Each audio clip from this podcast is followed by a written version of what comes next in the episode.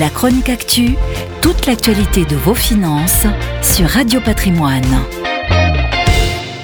Year pour les fortunes mondiales. C'est une première, les 10 plus grandes fortunes du monde dépassent toutes les 100 milliards de dollars, selon le classement Bloomberg billionnaire relayé lundi 3 janvier par BFM Business. Pourtant, dans un monde pré-Covid, en 2019, seul Jeff Bezos dépassait cette somme.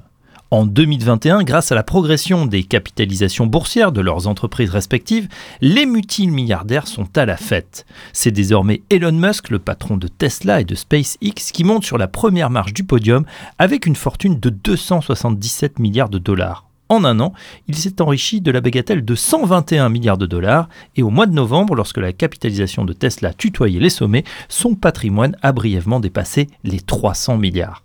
En deuxième position, on retrouve le patron d'Amazon, Jeff Bezos, détrôné en 2021. Avec 195 milliards de dollars, il s'est enrichi que de 5 milliards de dollars sur l'année.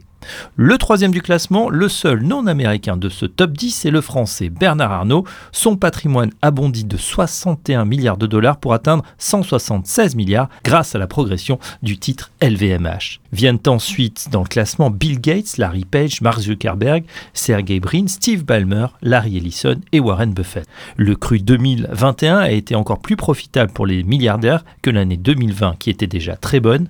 Ainsi, les dix premières fortunes mondiales ont grossi collectivement de 402 milliards de dollars. Après plus de 18 mois de Covid-19, le monde est encore plus polarisé en termes d'inégalité et de richesse. Voilà ce que souligne Lucas Chancel, le co-directeur du World Inequality Lab à l'école d'économie de Paris. Pendant que le patrimoine des milliardaires a pris plus de 3600 milliards d'euros, ce sont 100 millions de personnes supplémentaires qui ont rejoint les rangs de l'extrême pauvreté, détaille-t-il, alors que depuis 25 ans, l'extrême pauvreté avait baissé.